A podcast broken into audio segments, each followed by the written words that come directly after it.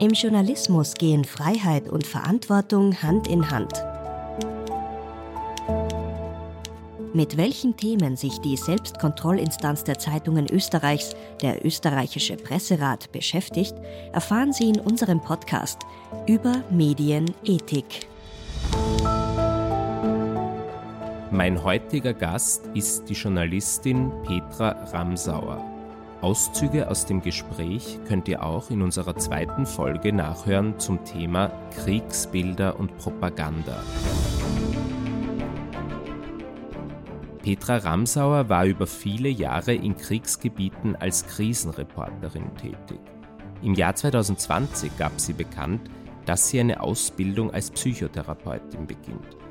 Ich wollte von Petra Ramsauer zunächst wissen, was hat sie nach über 20 Jahren dazu gebracht, nicht mehr aus den Krisengebieten vor Ort zu berichten? Ui, da haben eine ganze Reihe von Faktoren eine Rolle gespielt. Also für mich, da gab es natürlich private Überlegungen. Ich habe geplant, immer schon Psychotherapeutin zu werden, später dann, um auch mich mit Menschen zu befassen, die extreme Traumatisierungen erlebt haben. Das war ja ein Leitmotiv meiner Arbeit als Reporterin. Und das ist einfach nicht gegangen. Also wenn immer ich versucht habe, diese Kurse zu belegen, hat war ein Krieg begonnen und das hat dann alles wieder nicht funktioniert. Also es war mir klar, privat, ich muss mich entscheiden, wenn ich diese Ausbildung auch wirklich konsequent machen möchte, geht das nicht gleichzeitig. Aber da hat es natürlich auch andere Faktoren gegeben weil äh, die Berichterstattung vor Ort ist gefährlicher geworden, ist teurer geworden. Gleichzeitig sind die Honorare für mich als freie Reporterin bei 80 Prozent meines Klientels nicht gestiegen. Mitunter bekam ich nahezu unmoralische Angebote für 70 Euro eine Seite zu machen. Es gab lange ganz wenig Bereitschaft, mich bei den Spesen zu unterstützen. Und es ist, wie gesagt, es ist gefährlicher geworden in einer Form, die es meine Arbeit am Boden auch sehr, ja, verändert hat. Und das war das Entführungsrisiko durch Extremisten. Das hat mich eigentlich als Leitmotiv fast immer begleitet, von den ersten Einsätzen in Afghanistan nach 9-11 bis hin zum ersten Irakkrieg und dann natürlich später mit dem IS. Aber der IS als Phänomen hat natürlich auch vielen Journalisten das Leben gekostet. Gab es zuvor bei Al-Qaida auch. Daniel Pearl, aber es ist massiv geworden. Das heißt, ich konnte mich nicht mehr frei bewegen, weil Viele der Geiseln wurden ja mehrmals verkauft. Das heißt, ich konnte auf einem normalen Bazar schon, musste ich befürchten, davon jemanden entführt zu werden und weiterverkauft zu werden. Also lange Rede, kurzer Sinn, da gab es viele Faktoren. Und last but not least habe ich auch natürlich gesagt, ich habe das 25 Jahre gut überlebt. Ich denke, es ist ein Job, den Jüngere machen sollten, weil er körperlich enorm anstrengend ist. Und ich habe da als junge Reporterin habe ich ältere Redakteure und Reporter kennengelernt, wo ich mir gedacht habe, hättest du doch früher aufgehört. Und ich habe mir selbst versprochen, nie, nie über meine Zeit in dem Job zu bleiben. Mhm. Sie haben jetzt schon das angesprochen, was ich auch von Ihnen gelesen habe, dass rund 80 Prozent Ihrer Logistik nur darin bestanden haben, zu überlegen, wie wird man nicht entführt. Und dementsprechend Sie auch oft die Frage zu hören bekommen haben, haben Sie denn keine Angst? Wie ist Ihnen denn dieser Spagat gelungen? Einerseits zwischen Informationsbeschaffung vor Ort und dann aber trotzdem, dass man irgendwie diese persönliche körperliche Sicherheit bewahrt. Also ich glaube erst einmal, dass Informationsbeschaffung vor Ort hm, einfach Dasein schon einmal ist. Also ich habe sehr viel einfach wahrgenommen. Wie verhalten sich die Menschen? Wie weit gehen sie raus? Gehen sie rein? Also noch bevor ich mich jetzt exponiere als Journalistin, Interviews führe, fotografiere, habe ich schon durch meine bloße Präsenz immer sehr viel erfahren. Aber natürlich hat es bedeutet, dass ich mehr und mehr mit dem Gefühl, könnte mir der was tun, könnte mir die was tun, an Menschen rangegangen bin. Da war sicher ein ganz, ganz schwieriger Moment für viele Reporter und Reporterinnen, die über Syrien berichtet haben, als ein sehr renommierter Kollege von der Sunday Times von seinem eigenen Übersetzer versucht, entführt wurde. Das ist dann Gott sei Dank durch einen glücklichen Umstand in letzter Minute gescheitert. Mit den Kollegen auch neulich wieder mal über diese Erfahrung gesprochen, die uns alle verändert hat. Und das war dann der Moment, ab dem ich mit sehr viel Misstrauen an Menschen herangegangen bin. Und das habe ich nicht als störend empfunden für meine Haltung. Ist, wie gesagt, es begann dann einmal Angst als solche war es nicht, was da begonnen hat, einfach ein Verantwortungsgefühl. Also ich hatte so in dem Sinn nicht mehr Angst, als jeder andere Mensch Angst haben würde, wenn es Luftangriffe gibt. Aber was die Entführung betroffen hat, da war es eher so ein ständiges Abwägen. Ich war mein eigener Security Manager. Ja. Und das kostet einfach Kraft. Und was für mich eher ein Thema war als meine Angst, war eben diese Beeinträchtigung meiner Leichtfüßigkeit als Reporterin. Mhm. Sie haben ja auch vorher schon geschildert, dass die Honorare und all das extrem zurückgefahren werden. Also ich würde auch durchaus sagen, da ist ja auch eine Gefahr für die Qualität der Kriegsberichterstattung, dadurch, dass kaum auch Medien noch bereit sind, zum Beispiel Auslandsreisen zu bezahlen. Was wäre denn so Ihre Sichtweise? Was braucht es denn unbedingt weiterhin? Was sollen Medien machen, um weiterhin guten Kriegsjournalismus auch zu gewährleisten? Naja, in erster Linie sehe ich nicht die Gefahr der Qualität des Krisen- und Kriegsberichterstattung, sondern die bloße Existenz. Die gibt es in Österreich nicht mehr. Machen wir uns nichts vor, es gibt keine Krisen- und Kriegsberichterstattung mehr. Freilich, der ORF ist vor Ort, also der kann das aufgrund eines gut ausgebildeten und gut abgesicherten Korrespondentennetzwerkes leisten. Aber auch hier in absolut zurückgefahrener Form. Und gerade weil der Kollege Werschütz über Jahre, eigentlich Jahrzehnte sich ein gutes Netzwerk in der Ukraine aufgebaut hat, nimmt er da jetzt ein bisschen eine Sonderrolle ein.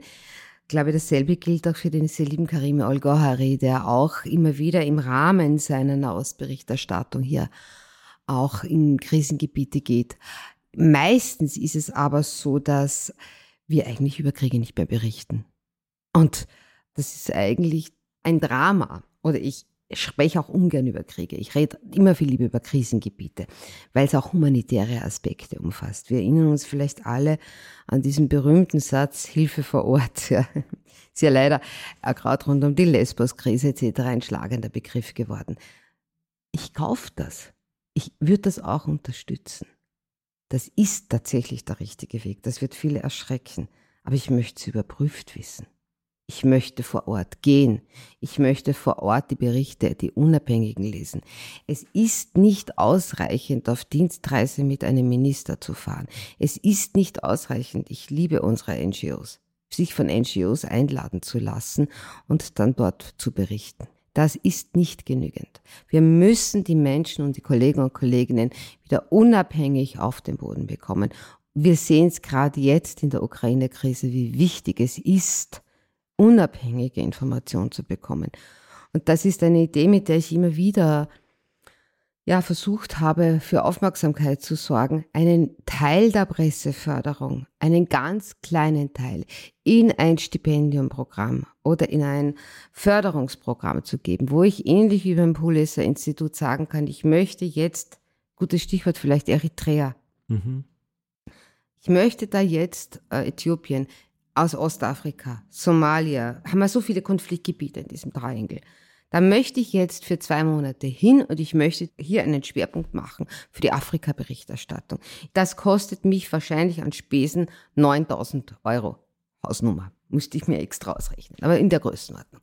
Und da müsste es eine Institution geben, wo man solche Anträge einbringen kann. Und zwar egal, ob es da ein freier Reporter ist oder eine Reporterin von Kurier, Salzburger Nachrichten, nehmt dem, ja ob ich angestellt bin, egal. Aber es muss die Möglichkeit geben, und international gibt sowas. Das müssen wir schaffen. Und das rede ich da vielleicht von einer Größenordnung von 200.000 Euro, die wir dafür im Jahr bräuchten. Ich tue mir schwer mit diesem Begriff, wir werden in Zukunft nur mehr Qualitätsmedien fördern, weil da müssen wir zuerst einmal definieren, was das ist. Und das ist nicht einfach. Wir müssen Reportagen wieder fördern. Mhm. Ich habe auch in einem Porträt von Ihnen gelesen im Standard, dass Sie gesagt haben, bei Ihren Reportagen war immer Ihr eigener Anspruch, dass die Geschichte so gut ist, dass sie im Spiegel erscheinen könnte. Jetzt würde es mich inhaltlich interessieren, was macht denn eine authentische, qualitätsvolle Reportage aus einem Krisengebiet aus? Ja, den Spiegel habe ich sozusagen als Kindestagen mitgenommen, als Benchmark. Ja. Nichts gegen die Kollegen vom Spiegel, absolut großartige Arbeit bis zum heutigen Tag. Ich würde jetzt keine mehr so. Aber damit habe ich gemeint, ich mache es nie unter einem gewissen Qualitätsstandard, der in jeder Zeitung, in jedem Magazin der deutschsprachigen Welt erscheinen kann. Und da ist es für mich, dass ich es einfach hinterfrage was ich da mache, dass ich eingearbeitet bin, dass ich die hochqualitativen Gesprächspartnerinnen dann auch suche. Also wie ich einer meiner letzten Reise im Iran, bevor ich da auf die schwarze Liste gekommen bin, war, dass ich eben mit Mohammed Khatami gesprochen habe, mit äh, Khomeinis Enkelin, mit wirklichen, ja, Top Gesprächspartnern, dass es mir nicht ausreicht, einfach irgendwo drüber zu fliegen oder am Ort gewesen zu sein, sondern dass ich auch hier genauso stark und, intensiv recherchiere wie in Österreich. Ich habe zufälligerweise eine meiner Lieblingsszenen aus der Auslandsberichterstattung heute früh nochmal wiederholt, also mir in Erinnerung gerufen, weil es so lustig war. Wir sprechen vom, ich glaube, Irak 2005 äh, in der Größenordnung, da taucht dann diese Al-Qaida im Irak immer klarer auf. Und aus dem Widerstand gegen die US-Truppen, der getragen war ja lang von den sunnitischen Generälen Saddam Hussein, den Abgesetzten, ist das dann rübergeschwappt in eine sunnitisch-dschihadistische Terrorkrieg. Und das war das große Ding zu dem Zeitpunkt. Wir interviewen einen dieser geheimnisvollen Terroristen. Und das hat dann oft so ausgeschaut, das Interview kostet 100 Dollar, jemand hat einen Sack am Kopf und behauptet, er ist ein Dschihadist. Und das, ich kann das natürlich überhaupt nicht verifizieren. Es wäre auch nicht möglich, das zu verifizieren. Das ist zum Beispiel ein Klassiker dass ich einfach sage, no, no, no, no, no, no. Da habe ich dann zwar eine schöne Schlagzeile, habe exklusiv einen dieser neuen Al-Qaida interviewt und das ist ganz spektakulär, dass ich einfach das hinterfrage und mich von den Glamour nicht täuschen lasse, weil das ist natürlich immer verlockend in der Auslandsberichterstattung. Wir kennen den Fall, ich erwähne jetzt nicht den Namen, Fake, also wo ich einfach Geschichten inszenieren kann, weil es natürlich unendlich schwieriger ist, eine Geschichte, die ich im Irak oder in Syrien recherchiere, einer ähnlichen Qualitätskontrolle durch die Öffentlichkeit zu unterziehen, wie wenn ich jetzt über jemanden im Malsergrund schreibe. Also die Verlockung ist immer da. Das ist immer, ja, ist eigentlich egal, der hat einen Sack auf und ich mache halt jetzt eine Geschichte. Das ist Qualitätsjournalismus im Auslandsberichterstattung, eben das nicht zu tun. Ja, was mir auch gut gefallen hat, ich habe dieses Zitat von Ihnen gelesen, dass Sie gesagt haben, Ihnen geht es vor allem darum, auch dann vor Ort die Opfer eines Krieges zu interviewen und ihnen dadurch auch ihre Würde wiederzugeben. Wir machen ja einen Podcast zum Thema Medienethik, das heißt, würde ist bei uns auch ganz ein zentraler Begriff. Gibt es umgekehrt medienethische Grenzen bei der Krisenberichterstattung, die man nicht schon überschreiten sollte? Oi, da gibt es viele Grenzen, da gibt es viele Grenzen und es gibt auch immer wieder dieses ganz schwierige Abwiegen zwischen meinem Bedürfnis zu berichten und zu erzählen und dem Schutz. Ich habe damals von Opfern gesprochen, jetzt spreche ich den vom Schutz der Überlebenden. Ich sehe das jetzt langsam als werdende Psychotherapeutin, einen der wichtigsten Entwicklungen vom Opfer zum Überlebenden oder zu der Überlebenden zu kommen. Und apropos Würde, hier ist natürlich dieses Gefühl, ich merke selbst, wenn ich das Wort Überlebende verwende und wie viel wohler ich mich schon fühle, als wenn ich vom Opfer spreche. Auch hier lässt sich das am besten mit einem Beispiel illustrieren. Ich habe erfahren, gelesen, auch schon in britischen Medien, von Geschichten, dass Jesidinnen, also Angehörige dieser irakischen Minderheit, die verschleppt wurden von dem Terrorregime IS, manche kamen ja frei, dieser tausenden Frauen, die wurden da brutalst misshandelt. Und die sind dann Terrorgruppen der PKK beigetreten, der türkischen PKK, weil die geglaubt haben oder erfahren haben vielmehr, dass in dschihadistischen Kreisen der Aberglaube besteht, wenn eine Frau einen Kämpfer tötet, dass der nicht in diesen Himmel kommt mit den Jungfrauen und diesem ganzen Shishi.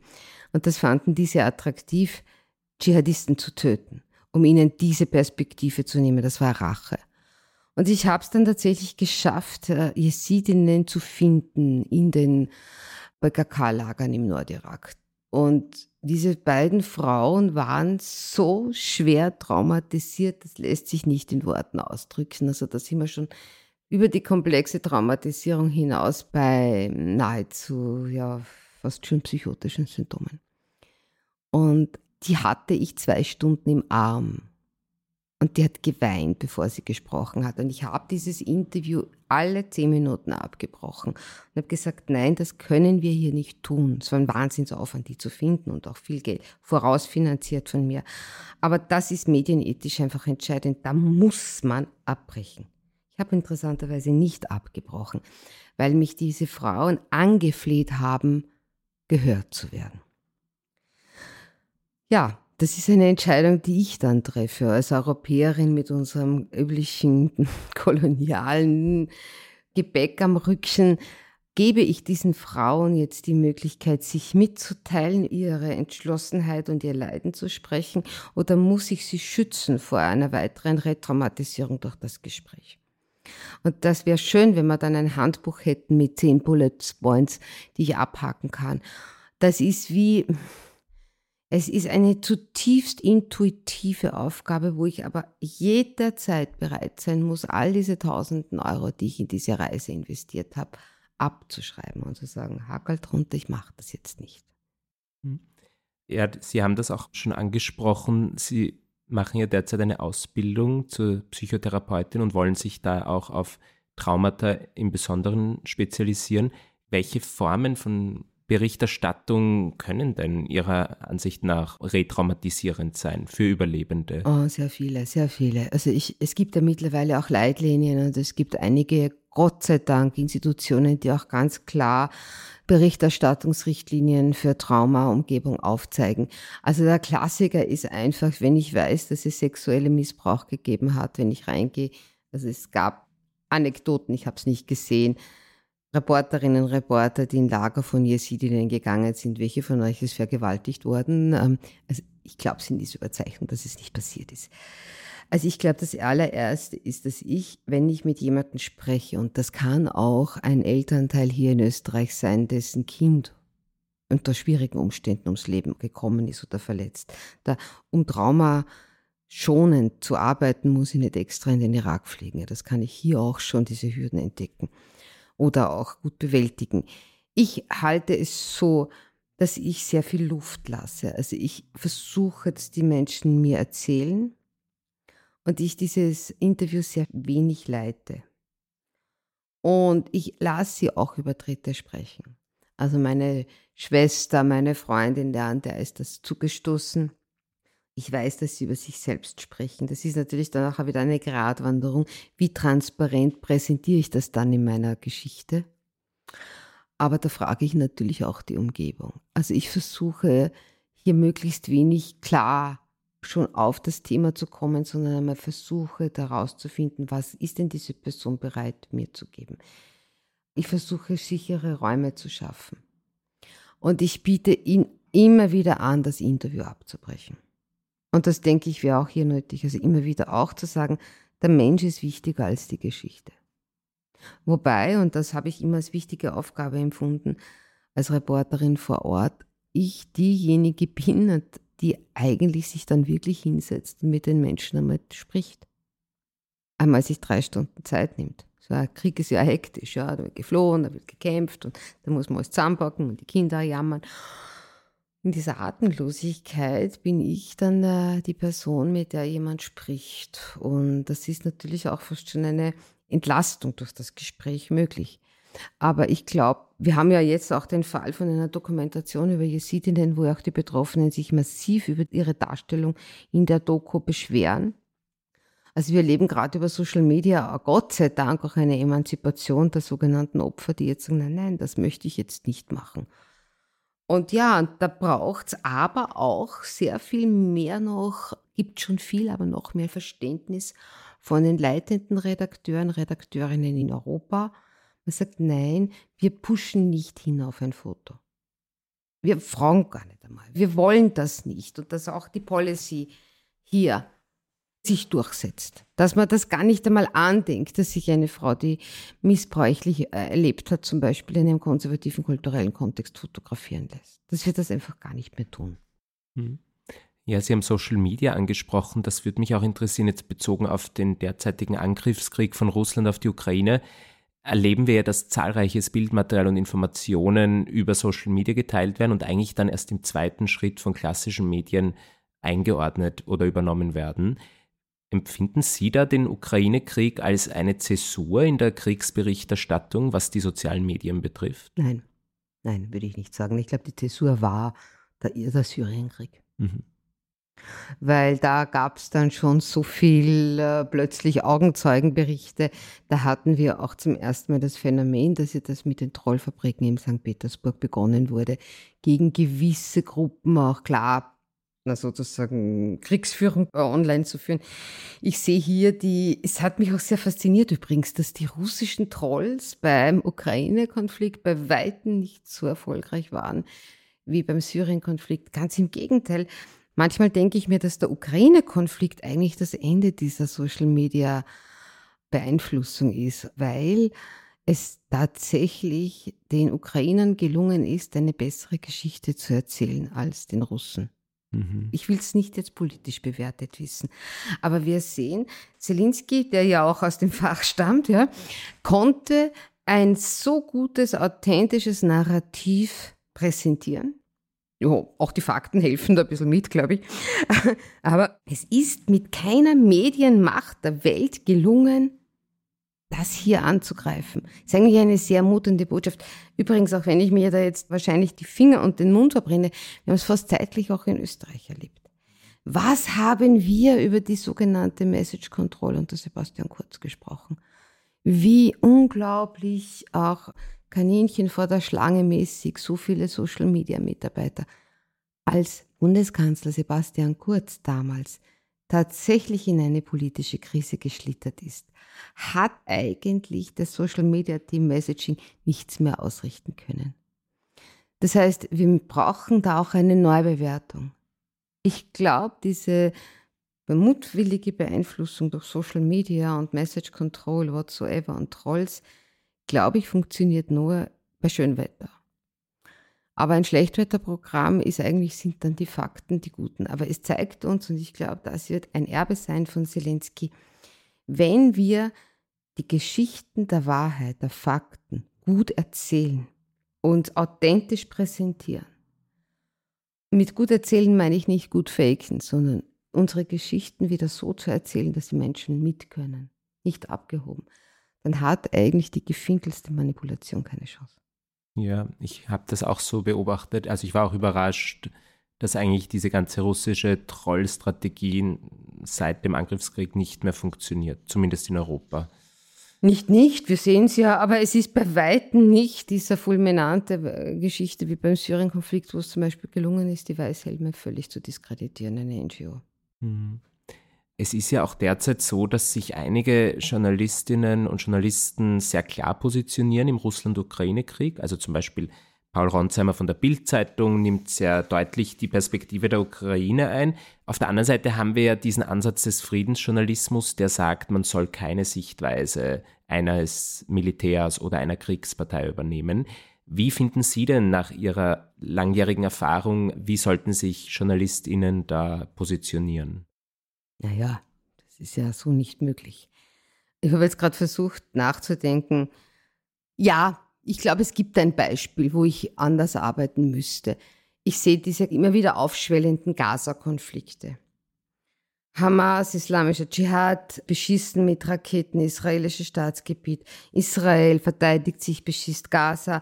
Und in beiden Fällen, wir erinnern uns im Mai 2001, glaube ich, war das mit dem Hochhaus, in beiden Seiten gibt es diese Vorwürfe Verletzung. Also ich würde das sehr problematisch empfinden, wenn ich als Reporterin aus Israel sage, ich finde eigentlich, dass die Hamas recht hat. Ich finde es auch ebenso problematisch, wenn ich sage, Israel hat jetzt unumstritten recht. Da ist es gut, zu beiden Kriegsparteien oder Konfliktparteien eine gute, distanzierte Haltung zu bewahren. Was tun die? Wer hat welche Interessen? Wer ist wie betroffen? Der Ukraine-Krieg ist doch ganz anders. Ich kann doch nicht fragen oder mich fragen, auf welcher Seite ich stehe. Das ist ein völkerrechtswidriger Angriffskrieg Russlands. Da gibt's keine Frage, bin ich für Ukraine, bin ich für Russland? Weil wenn ich mir diese Frage stelle, muss ich mir fragen, bin ich für oder gegen das Völkerrecht? Und das möchte ich nicht. Also ich glaube, in dem Moment, wo wir wirklich mit völkerrechtswidrigen Verletzungen einer Seite klarerweise zu tun haben, braucht und das sehe ich auch meine Aufgabe als Journalistin, Menschenrechte, Völkerrecht. Freilich, wenn man jetzt das hört, was ich zuerst über Gaza gesagt habe, ist natürlich, werden viele sagen, na, das ist ja auch klare Völkerrechtsbrüche. Warum ist denn das so viel anders? Na, weil es vertragter ist, weil man nicht so genau sagen kann, die haben die angegriffen oder die haben die angegriffen, sondern das ist ein echter Konflikt mit einer langen Geschichte. Hier gab es keine wie immer geartete Aggression von der Seite A. Und das ist einfach, da bin ich auf den Plan gerufen, da bin ich ganz bei Paul Runzimmer. Mhm.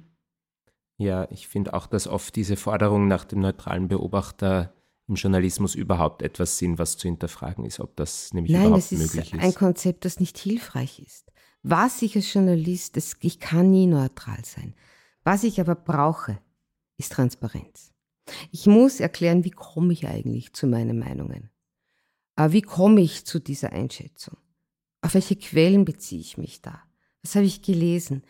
Damit meine Leser und Leserinnen das dann auch nachvollziehen können. Was ich nicht mag, ist Haltungsjournalismus. Also das, glaube ich, man muss mal einen Kommentar schreiben, von mir aus, ja. Aber grundsätzlich, ich bin Journalistin und nicht Aktivistin. Und ja, das ist sicher nicht immer einfach, aber ich glaube, dass man sich aus dieser Neutralitäts-, Objektivitätsfalle schnell rausbegibt, indem man sagt, ich brauche Transparenz. Ja, das sagen auch viele MedienethikerInnen eben. Objektivität sollte durch Transparenz als Begriff ersetzt werden. Mir ist auch noch was nämlich eingefallen, dass zum Beispiel im Jahr 2014, 15 haben sehr viele Medien vom IS brutales Bildmaterial, Enthauptungsvideos und so noch gezeigt. Und im Ukraine-Krieg fällt mir auf, dass das eigentlich kaum der Fall war. Zumindest in Österreich wurde uns beim Presserat sehr wenig dazu gemeldet. Wenn es um explizite Details oder auch Bilder geht, wie deutlich muss das in der Kriegsberichterstattung sein, um irgendwo eine Authentizität zu vermitteln? Ui, das ist eine ganz schwierige Frage. Ich fange es vielleicht äh, von der negativen Seite auf. Wir erinnern uns vielleicht alle leider an diese schreckliche Geschichte, als der Islamische Staat einen jordanischen Piloten gefangen genommen hat. Der hat sich ja mit dem Schleudersitz aus einem abstürzenden Flugzeug befreit und ist dann in die Hände des IS gefallen. Der wurde zum Tode verurteilt und den haben sie dann in eine, so eine, eine Gitterbox getan und verbrannt. Und wir haben lange gerätselt, warum? Und da tatsächlich ein Kollege vom Spiegel kam mit der Theorie, Brutalität ist Nachrichtenwert. Also der islamische Staat hat so viel an entsetzlichen Verbrechen getan. Und es wurde auch darüber berichtet, dass die gewusst haben, erst nur wenn sie unsere Gewaltfantasien wieder und wieder und wieder befeuern, die Gewaltfantasien sind ein Nachrichtenwert. Das heißt, wenn ich da berichte, wie dieser Pilot verbrannt wurde, erfülle ich eigentlich den Job des Islamischen Staates. Also ich muss bei Terrorgruppen da extrem aufpassen. Ich habe ja auch ein Buch über den Islamischen Staat geschrieben, wo es auch ganz stark um diese Propagandainstrumente geht. Also Terrorismus ist meine Leitrichtlinie ganz vorsichtig. Ich bin ein großer Feind, den Namen des Terroristen zu nennen. Ich bin ein großer Feind, dass man die Methode des Terroristen beschreibt. Also ich würde fast sagen, ich würde mit einem Terroranschlag umgehen wie in der Suizidberichterstattung. Ist ja auch oft ein Suizid. Und da, glaube ich, ist sehr viel Luft nach oben bei der medialen Aufarbeitung von Terror. Also wenn ich ein Cover sehe, mein Sohn, der IS-Terrorist, also ich muss mich einfach fragen, könnte dieses Cover eigentlich auch in einer Propagandabroschüre des IS so aussehen? Ich habe so gehandhabt, ich habe nur erste Handquellen genommen von jenen, die sich aus dem IS verabschiedet haben. Ich habe keine Zitate verwendet von aktiven IS-Kämpfern. Und insgesamt die Darstellung von Gewalt. Ich glaube, das ist, je zurückhaltender wir da sind, desto besser. Was wir brauchen, ist, dass die Menschen unsere Dokumentationen sehen, unsere Geschichten lesen. Wenn ich einsteige in diese Geschichte mit brutalsten Details, legen die Menschen das weg. Und ich glaube einfach, dass auch, ich muss auch ganz ehrlich sagen, was mich persönlich oft berührt, sind ganz winzige Details, die gar nicht so tragisch sind. Ja. Und ich nehme mich da immer als Richtschnur dafür. Also für mich war es zum Beispiel ein Bub, den habe ich gesehen, der ist gerade frisch geflüchtet. Und der hat noch das gebügelte Hemd angehabt. Ja. und die gebügelte Hose und der war elf ja, und total scheu. Und in dem Flüchtlingslager waren schon die anderen Kinder, wo das Quanzrissen war und wo halt irgendwie schon die Schuhe kaputt waren. Und ich habe diesen Buben gesehen und mir gedacht, jetzt kippt der in dieses Leben weg. Und das hat mich eigentlich mehr berührt, jetzt als zu sehen, wie ein Kind brutal stirbt am Brand unten. Das hat mich auch natürlich, das hat mich so geschockt, dass ich gemerkt habe, ich bin da emotional so gelähmt, dass ich das nicht mehr anfangen kann zu verarbeiten. Was ich aber verarbeiten kann, diese kleinen Aspekte der Tragödie, die berühren mich und ich glaube, so, wenn ich so erzähle, dann geht das auch. Es gibt ja auch zum Beispiel bei der Suizidberichterstattung den sogenannten Papageno-Effekt, dass man positive Beispiele dann nennt, um Menschen wieder irgendwo eine Perspektive zu geben. Das nennt man Constructive Journalism. Ist sowas auch in der Kriegsberichterstattung sinnvoll oder der Krisenberichterstattung, dass man positive Ansätze, positive Beispiele dann bringt? Ui, das bin ich sehr skeptisch. Also grundsätzlich ist der Constructive Journalism natürlich was Großartiges. Und ich finde, positive Beispiele zu bringen von Bewältigungsstrategien sehr wichtig. Gleichzeitig, also ich habe eine längere Reportage über Beirut als Hauptstadt der Resilienz gemacht, vor einem Jahr circa, fürs Datum.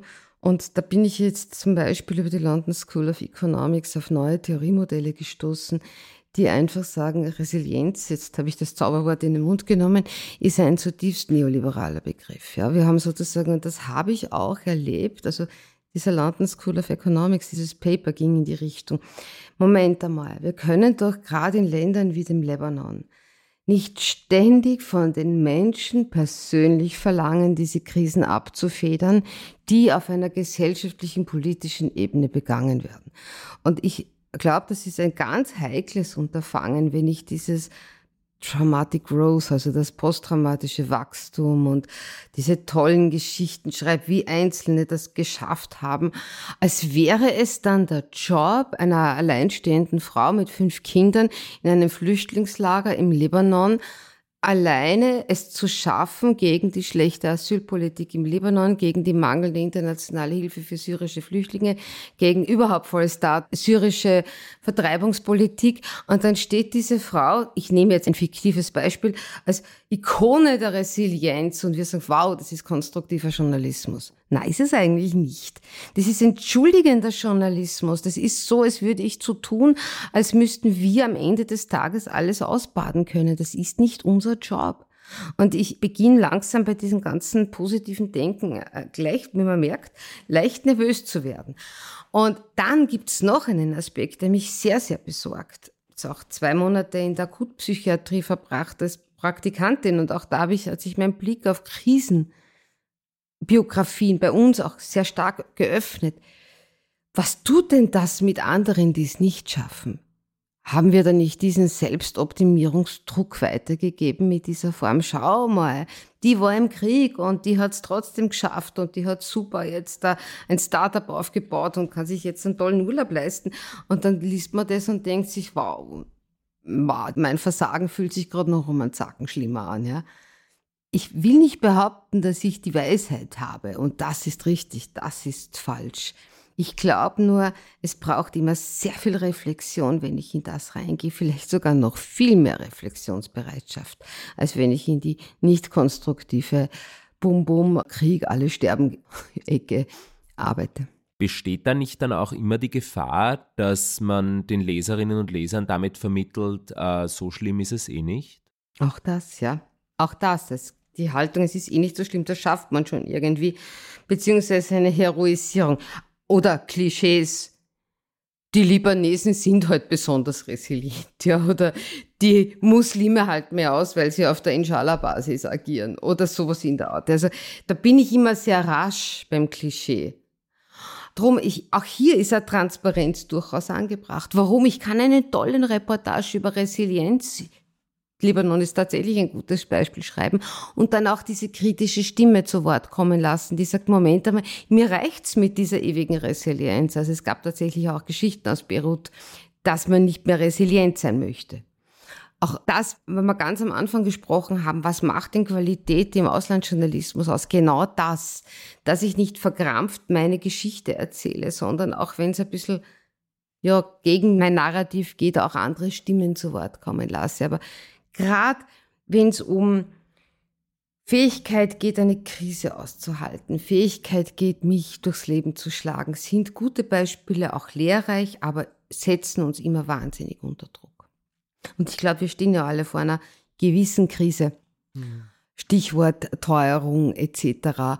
Und ich glaube, dieses Gefühl, pff, wieso müssen wir jetzt eigentlich alle so mehr fürs Gas zahlen, wo das jetzt irgendwie eine andere Geschichte ist. Ich glaube, das kann man sich jetzt ganz gut vorstellen, warum diese Kritik an der Resilienz langsam aber sicher greift. Und ich finde es gut. Mhm. Inwiefern benötigt es auch bei der Kriegs- und Krisen- und Berichterstattung eventuell psychologische Ausbildung für Journalistinnen und Journalisten? Ja, viele machen das ja als freie Reporterinnen und ich glaube, das lässt sich nie so formalisieren. Aber ich glaube, dass es insgesamt notwendig wäre, dass wir im Journalismus insgesamt in der Branche auf ein Niveau kommen von anderen Branchen, was Supervision betrifft, was Begleitung in Krisen betrifft. Also während ich da jetzt langsam in das Berufsfeld der Psychotherapeutinnen hineinwachse, merke ich, wie groß da der Unterschied zum Beispiel ist. Also dass es möglich war, dass ich bis zu diesem Punkt meiner Karriere gekommen bin ohne dass mir jemals offensiv eine Supervisionsstunde oder ähnliches angeboten hat von all den Medien, mit denen ich gearbeitet habe, ist eigentlich unglaublich. Weil wir eben ja einen Podcast auch für junge, interessierte JournalistInnen machen, haben Sie vielleicht noch einen Rat oder Appell an junge Leute, die sich für das Thema Kriegsberichterstattung und Krisenberichterstattung interessieren? Oh, es zu tun. Na, es ist, ähm, ich mich unlängst auf Twitter ein bisschen echauffiert über einen Tweet einer Kollegin, einer deutlich jüngeren Kollegin, keiner Kriegsberichterstatterin, die gemeint hat, ja, da gibt's jemand aus ihrem Bekanntenkreis, der arbeitet 80 Stunden und äh, so ein guter Job, aber er wird es so nicht schaffen, sich eine Wohnung zu finanzieren, eine Eigentumswohnung. Und wieso zahlt es sich, hat sie dann formuliert, für ihn eigentlich auszuarbeiten. Und ich war völlig irritiert. Ich bin ja gerade noch in den 60ern geboren. Vielleicht ist es durchgegangen mit mir. Aber es kann doch nicht das Maß aller Dinge sein, ob ich es zu einer Eigentumswohnung bringe, glaube ich zumindest im Berufsleben ich glaube, dass es gut ist, dass man sich für diesen Job entscheidet, dass es auch gut ist zu sagen, d'accord, ich werde vielleicht jetzt nicht so viel verdienen, ich habe sicher keine Eigentumswohnung erwirtschaftet mit meiner Arbeit, aber dass es ein Job ist, der unglaublich erfüllend sein kann und sich im eigentlichsten Sinn des Wortes total auszahlt. Ja, dann möchte ich allen Zuhörerinnen und Zuhörern auch nochmal Ihr Buch zum Thema Angst empfehlen und sage vielen Dank für das Gespräch.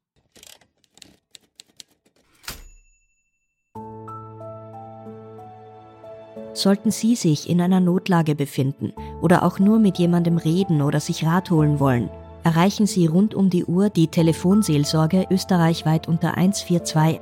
Auch auf kriseninterventionszentrum.at erhalten Sie Hilfe. Diese Infos zum Nachlesen finden Sie auch in unseren Show Notes. Moderation Luis Paulitsch. Recherche Edwin Ring und Luis Paulitsch. Redaktion Iris Haschek. Schnitt Kari Koren.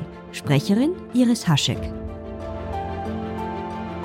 Über Medienethik ist eine Kooperation des österreichischen Presserates mit dem Verein zur Förderung eines selbstbestimmten Umgangs mit Medien. Die Folgen werden auch von Radio Orange ausgestrahlt. Eine Produktion von Inspiris Film www.inspirisfilm.tv